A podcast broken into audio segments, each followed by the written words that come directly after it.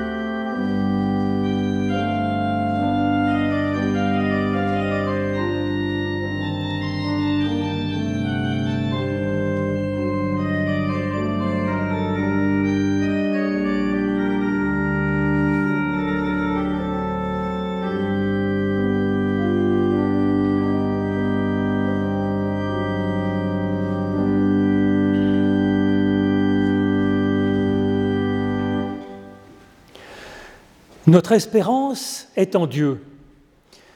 Que chacune et chacun reçoivent de lui maintenant la grâce, la miséricorde et la paix.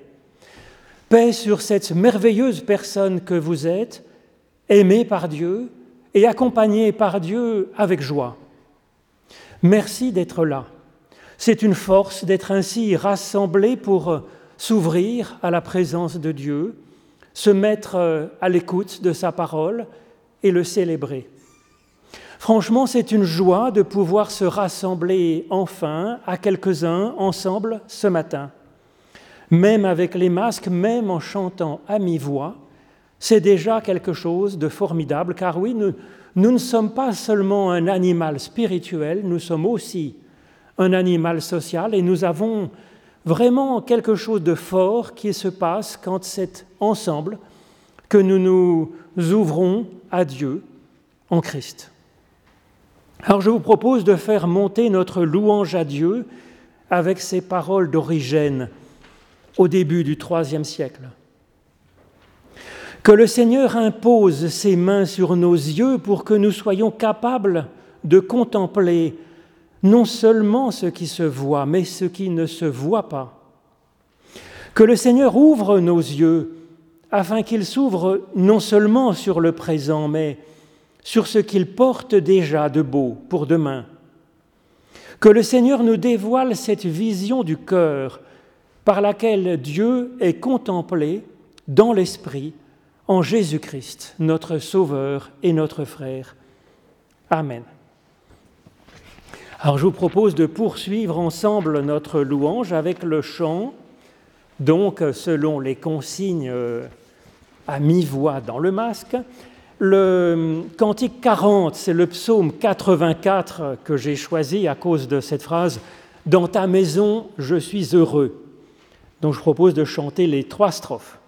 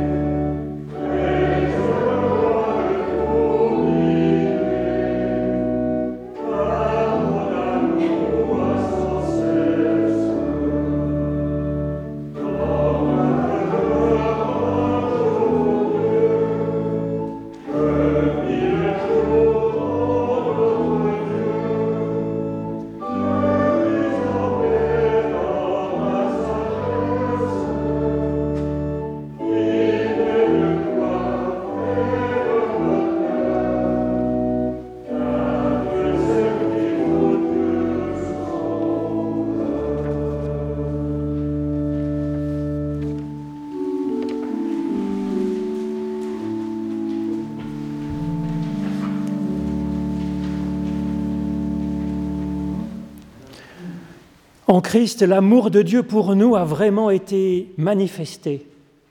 Il nous dit, Venez à moi, vous tous qui êtes fatigués et chargés, et je vous donnerai le repos. C'est fort de cette promesse que nous pouvons nous tourner vers notre Dieu en toutes circonstances, avec pleine confiance, lui, demander, lui demandant son aide pour avancer. C'est ce que je vous propose de faire en suivant du cœur cette prière de Jonas, qui du sein de l'abîme, de la détresse, du désespoir, au cœur même du chaos qu'il avait englouti, se met à prier ainsi. Dans ma détresse, j'ai invoqué l'Éternel et il m'a exaucé. Du sein du séjour des morts, j'ai crié et tu as entendu ma voix. J'étais dans l'abîme, les courants d'eau m'avaient englouti. Je disais, Hélas, je suis chassé loin de ton regard, mais je verrai encore ta présence.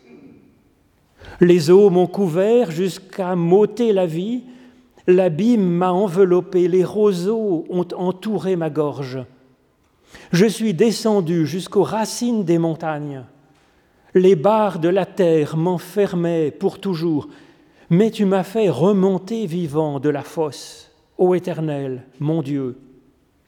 Quand mon âme était abattue au-dedans de moi, je me suis souvenu de l'Éternel.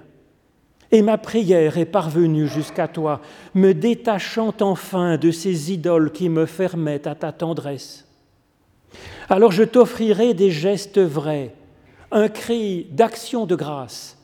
Le salut vient de l'Éternel. Effectivement, ce pardon de Dieu, sa grâce et sa bénédiction sont pour vous en particulier. En effet, voici ce que déclare l'Éternel, ce qu'il vous dit personnellement. Je m'attacherai à toi pour toujours. Je te conduirai dans la solitude. Je te parlerai cœur à cœur.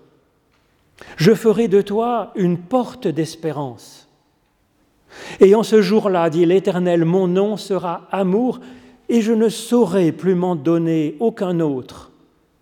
Je m'attacherai à toi pour toujours, par la fidélité, par la tendresse et par l'amour, et tu connaîtras mon nom. Je t'appellerai l'eau Roshama, celui que j'aime d'une tendresse toute maternelle. Je vous propose de chanter ensemble notre reconnaissance à Dieu avec le cantique 240, Viens à nous, 245, Viens à nous, ô Rédempteur. Donc c'est la mélodie ancienne, bien connue, avec des paroles de Martin Luther.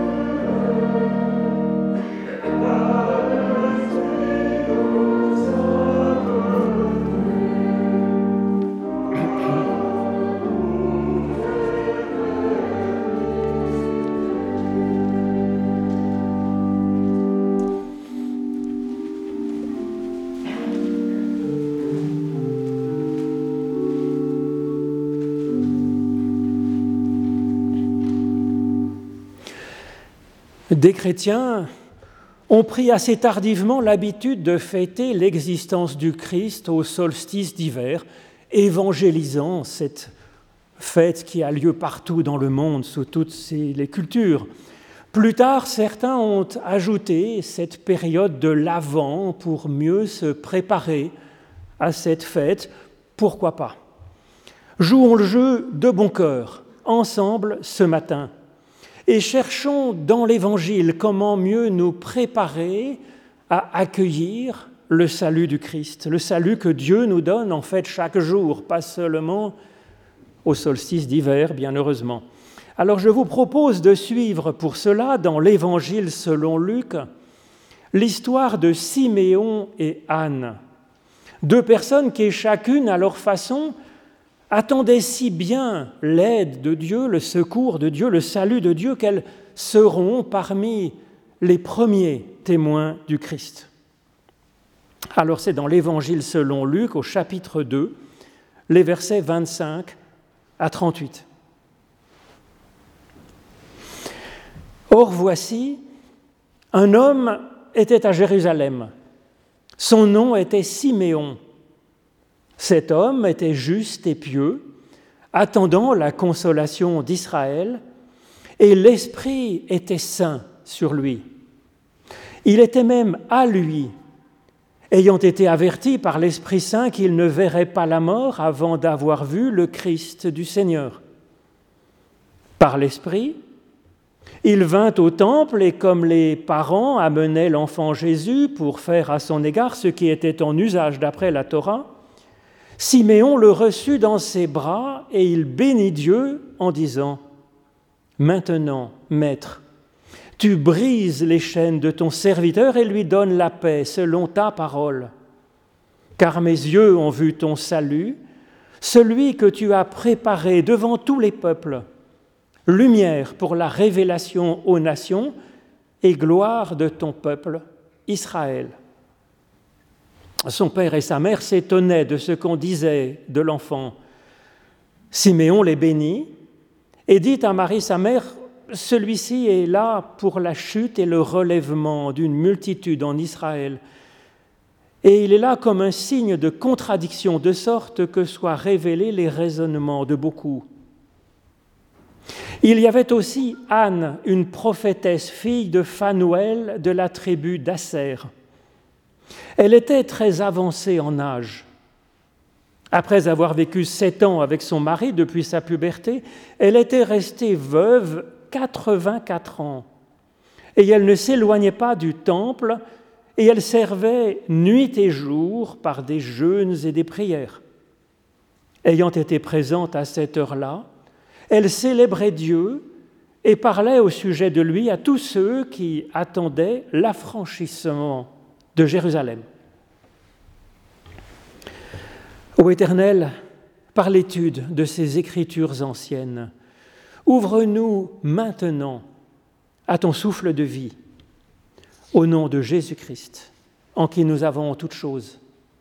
Amen.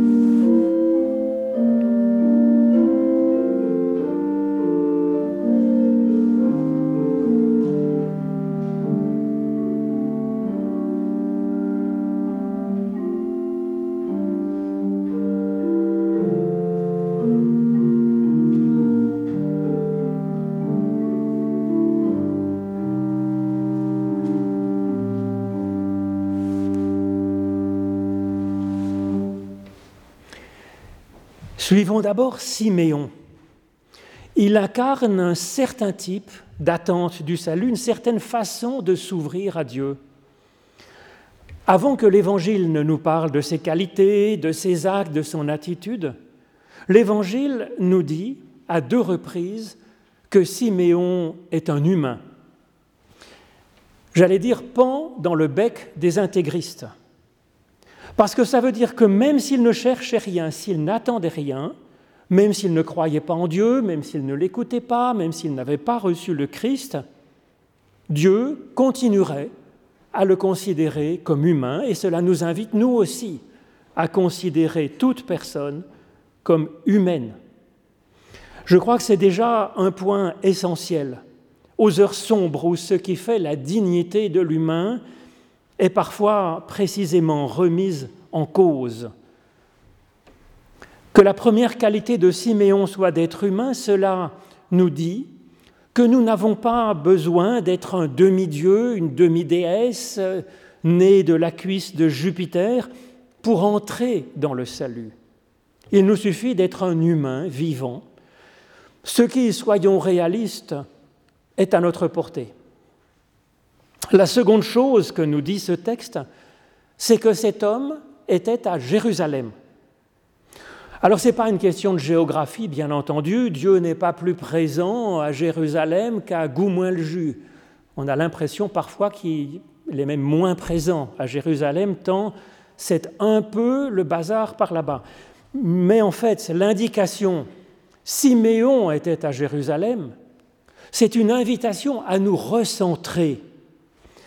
Car dans cette culture, l'univers était vu comme concentrique le cœur du monde étant à Jérusalem, avec le temple de l'Éternel au sommet d'une collinette dans Jérusalem. Se recentrer, c'est-à-dire placer son cœur, son être, sa vie sur le cœur des choses, sur la source. Et puis, laisser un peu de côté l'accessoire où tout effectivement peut s'effilocher et se brouiller. C'est repartir de là, du cœur, du cœur, de la source, pour lire le monde, pour lire notre passé, pour lire ce que nous attendons de l'avenir, de notre présent, notre espérance, puis ensuite essayer de tracer une espérance pour des actes que nous aimerions avoir en ce monde. La troisième chose que nous dit ce texte, c'est que cet homme s'appelait Siméon, un nom qui est plein de sens, comme souvent dans la Bible. Siméon, ça signifie il écoute, avec cette ambiguïté de savoir qui écoute. Alors c'est à la fois l'éternel Dieu nous écoute, nous a écoutés, c'est d'ailleurs l'origine du nom de Siméon, c'est pour ça que Léa a appelé le fils qu'elle a avec Jacob, qu'elle l'a appelé Siméon.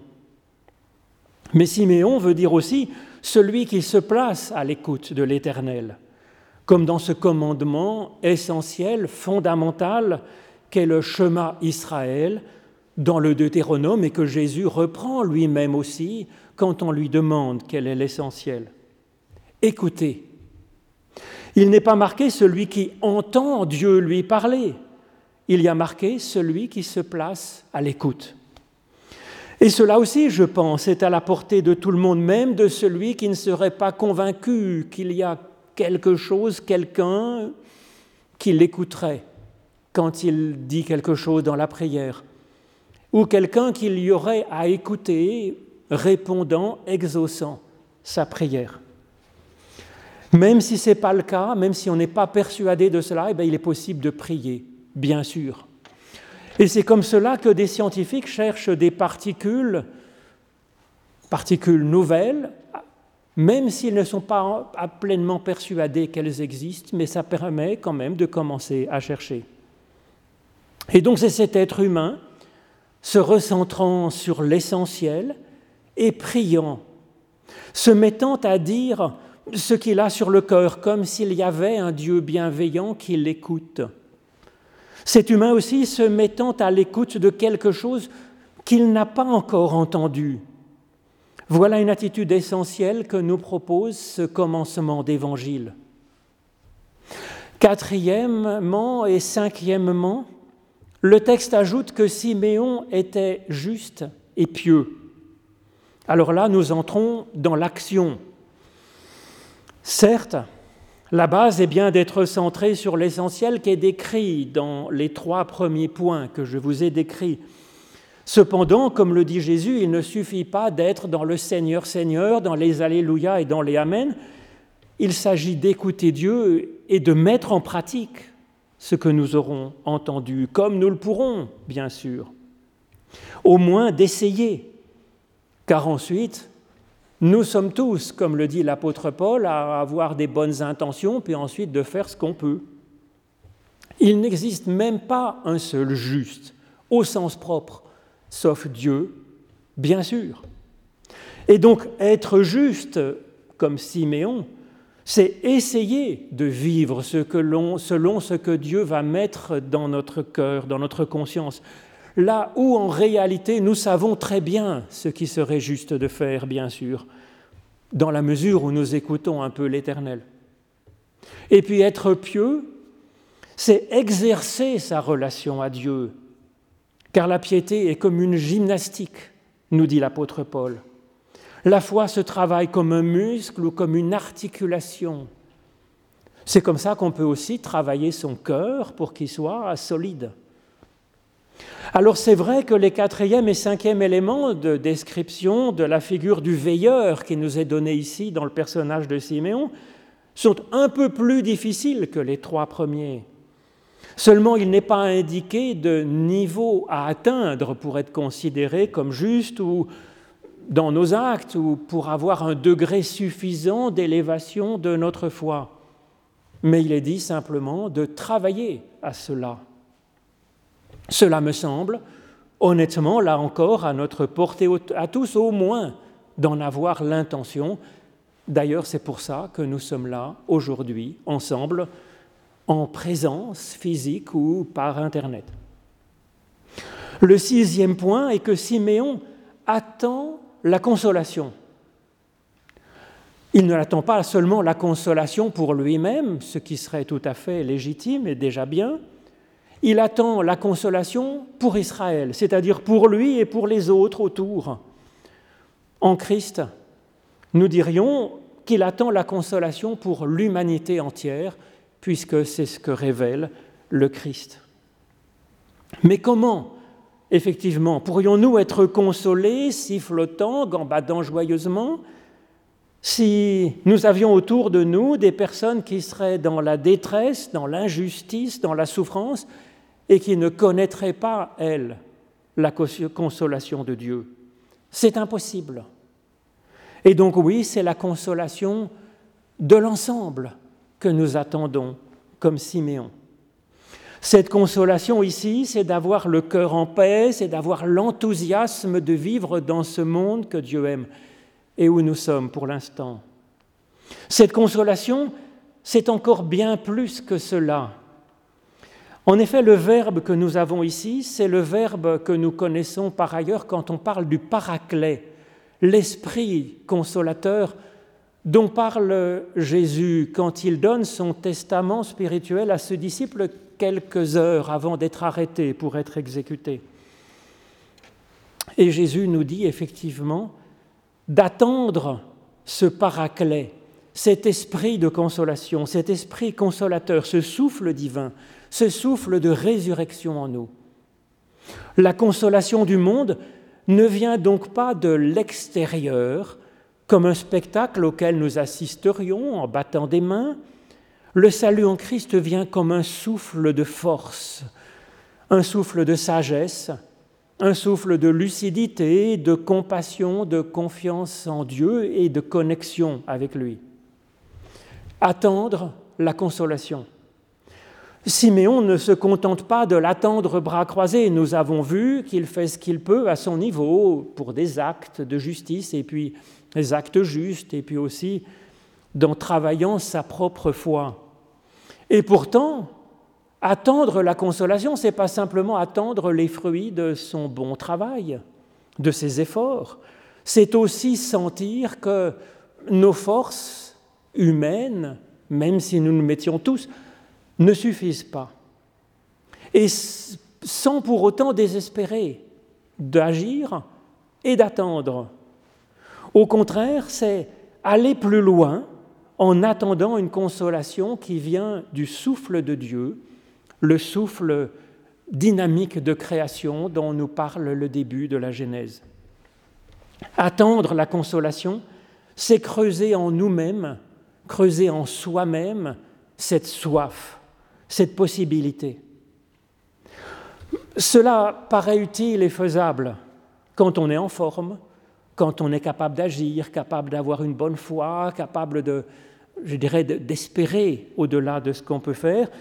Et c'est une bonne piste de travailler effectivement à creuser cette soif de plus en nous, travailler cette confiance, les affiner au creuset de la vie, car effectivement, cette venue d'un esprit de consolation, ce n'est pas simplement un rêve, mais on peut en suivre les traces dans notre propre existence et affiner ainsi personnellement notre sens de la vie et ce que nous attendons de Dieu. Alors c'est une source d'un formidable élan, mais en fait cela devient un exploit difficile quand on n'est pas en forme, et c'est justement là que nous nous en aurions le plus besoin de cet esprit de consolation. Et donc les cinq premiers points nous aident alors à arriver à ce stade finalement, repartant de la base que nous sommes humains et que nous sommes vivants.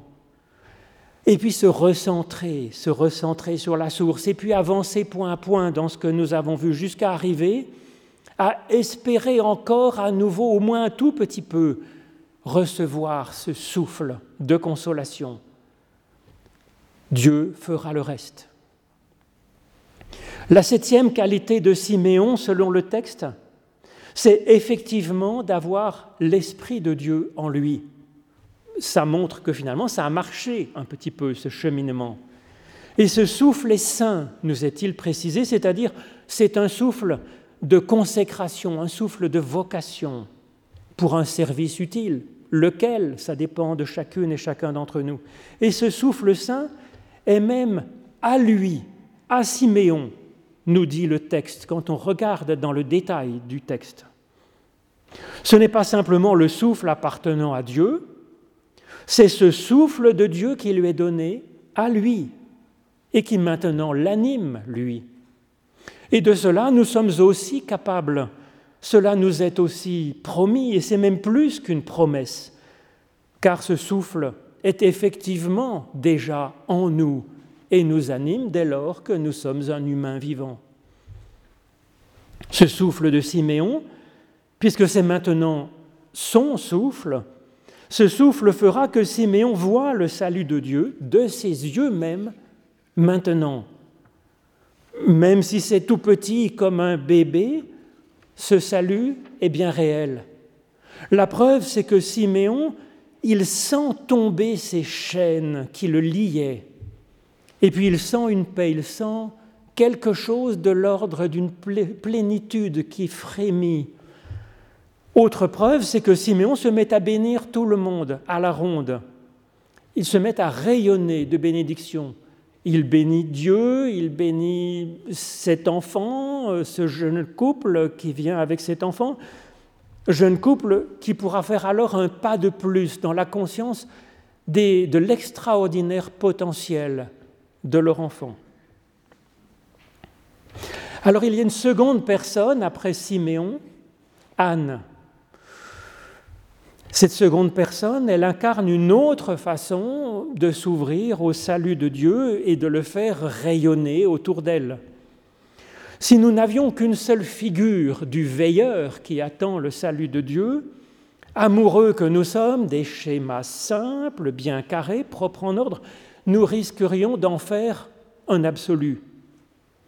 Avec deux exemples différents, un homme, une femme, différents dans leur approche, s'ouvre alors un espace pour nous-mêmes, pour nous ouvrir à notre façon au salut de Dieu. Alors qui est donc cette femme Anne? le texte nous dit d'abord son nom et son arbre généalogique.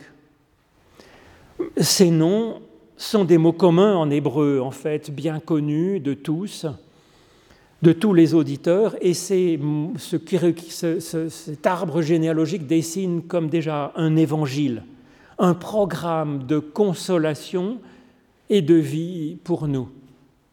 Anne, Anne, c'est Hanna, la grâce, la grâce de Dieu, tendresse infinie de Dieu. Elle est fille de Phanuel, Phanuel, la face de Dieu, le visage de Dieu, le cœur à cœur avec Dieu, sans intermédiaire, comme entre deux amis. Elle est de la tribu d'Asser. Asser, nous l'avons au début du programme que Jésus va prononcer dans le sermon sur la montagne. Asser, c'est le bonheur et c'est le fait d'avancer. Ça veut dire les deux choses à la fois, une sorte de bonheur dynamique. Et puis on nous dit qu'elle est prophétesse, donc elle aussi, elle est vivante du souffle de Dieu. Cette femme est donc un programme, elle est une figure de l'humain vivant de Dieu. Elle est comblée de grâce, Hanan, elle est née d'un cœur à cœur avec Dieu, face à face, comme deux amis. Elle est de la famille du bonheur d'avancer avec Dieu, ne serait-ce que d'un petit pas. Nous pouvons nous repasser ce programme dans notre prière, car Dieu est comme cela pour nous, et il veut cela pour nous. Il nous le promet. Cette méditation donc peut creuser en nous l'attente, l'attente, l'espérance de notre libération. Oui, nous sommes aimés par Dieu sans condition et pour toujours. Il est là, le tout proche, cœur à cœur, nous écoutant, nous inspirant. C'est une prière à vivre encore et encore, comme Anne le fait, creusant en elle cette attente de Dieu encore un petit peu plus, et découvrir que nous avons alors le droit nous-mêmes à la parole, que nous sommes prophètes et prophétesses du Dieu vivant. Et nous avons le droit aussi à commencer à être heureux maintenant et à avancer d'un pas. La seconde chose que nous apprend le texte sur Anne, c'est son curriculum vitae brossé en trois traits. D'abord jeune fille, puis mariée, puis veuve, et maintenant fort âgée. Sa vie entière, nous dit le texte, est sous le signe du chiffre 7, c'est-à-dire sous le signe de la bénédiction de Dieu, sous le signe de ce corps animal qu'est le nôtre, mais qui est béni par Dieu et à qui il adresse une vocation selon la première page de la Bible, où nous sommes créés en sept jours. Dans la Bible, quand il y a un chiffre remarquable comme ce chiffre 7, c'est pour dire la qualité de ce qui est vécu plus que la quantité, le calendaire. Cela signifie que la vie en couple avec son mari a été pour elle une bénédiction, mais que ce n'est pas la seule période bénie de son existence. Sa vie entière est sous le signe du 7.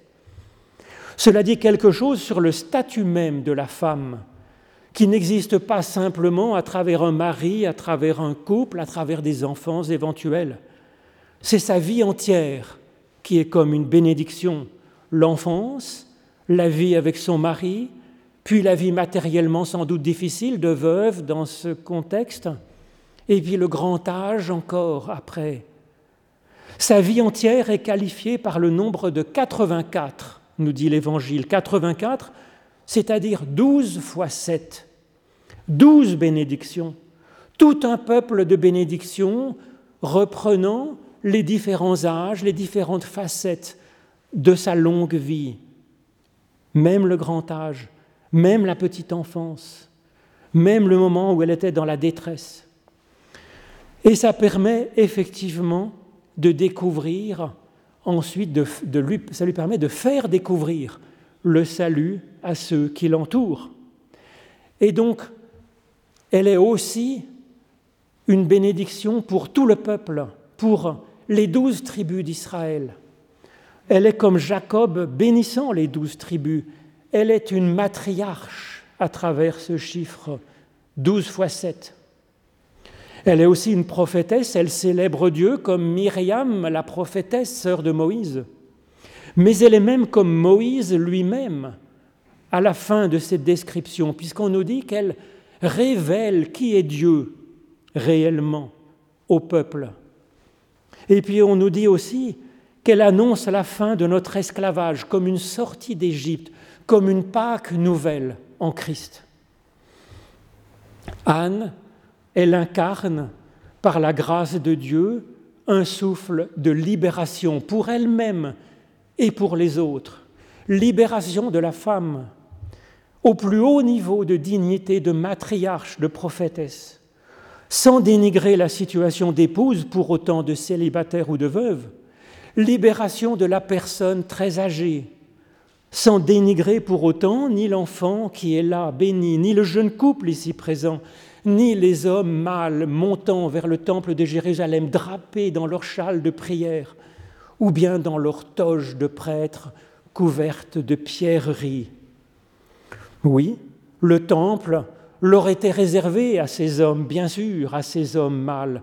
Mais cela ne gêne pas Anne, ni pour célébrer Dieu, ni pour parler de Dieu, alors elle reste proche du temple. C'est donc pas pour bouder ou revendiquer, elle s'en inspire, elle s'y associe à sa façon très personnelle, très libre, libérée des tabous, aimant Dieu en ligne directe, réconciliant les humains avec lui et les réconciliant avec la vie libérée. Amen.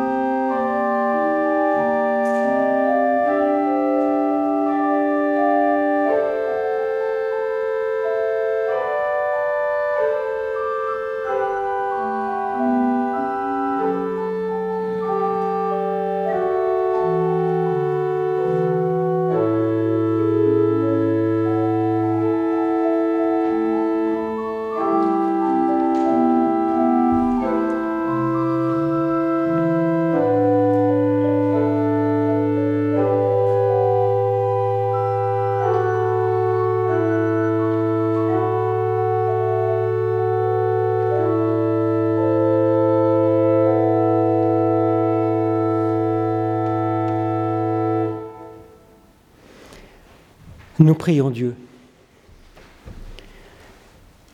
Éternel notre Dieu, nous nous ouvrons à l'espérance en Jésus-Christ, lumière du monde. Béni sois-tu, Éternel, en Jésus-Christ, de faire poindre à l'horizon l'aube de temps nouveau pour nous et pour le monde. Béni sois-tu, Éternel, qui vient dans nos vies. Béni sois-tu pour la victoire de la lumière sur les ténèbres et pour ta parole qui nous libère de la peur, du désespoir. Béni sois-tu pour la promesse de ton règne dans la justice et dans la paix, dans l'amour et dans le service des autres. Béni sois-tu pour toutes celles et ceux qui ont reconnu ta lumière, qui t'ont laissé illuminer leur vie et qui sont devenus source de lumière. Béni sois-tu pour le feu de ton Esprit Saint. Donne et augmente sa chaleur, sa lumière, son souffle. Souffle qui purifie tout en nous. Béni sois-tu, ô Éternel notre Dieu, qui vient dans nos vies. Béni sois-tu pour ton royaume qui nous éclaire dès maintenant et qui ouvre nos cœurs. Éternel Dieu, tu nous arraches ainsi aux ténèbres pour nous faire vivre en communion avec ton Fils, dans l'humble service, dans l'espérance, par la confiance en toi, et puis par l'humble action.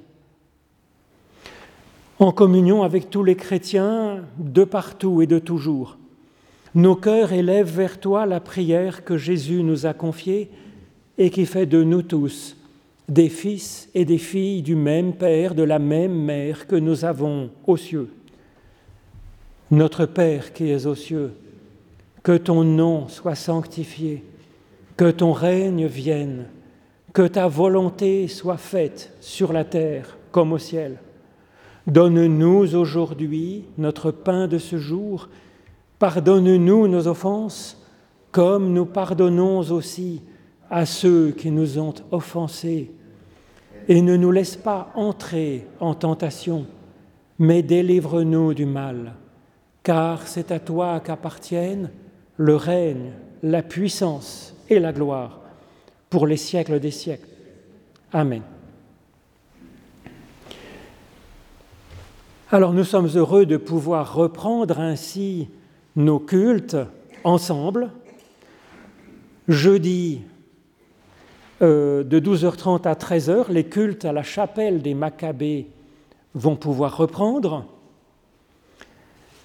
Dimanche prochain, il y a un culte aux eaux vives à 10h avec la pasteur Marie Sénèque et puis avec de la belle musique. À Champel, à 10h30, c'est un culte avec mon cher collègue, le pasteur Emmanuel Fuchs. Et puis moi, je serai à Saint-Pierre à 10h.